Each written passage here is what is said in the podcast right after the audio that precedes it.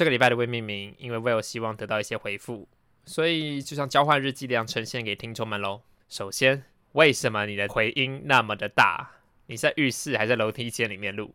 再来，你把我讲的好像要去做什么超级大、超级可怕的事情，啊，不就是住院动手术而已吗？啊，至于详细是为了什么动手术，请大家锁定下一拜一的未命名喽。谁说中午要命名？谁说节目要定义？才跟威尔的交换日记，不知道大家觉得这样的节目形式怎么样呢？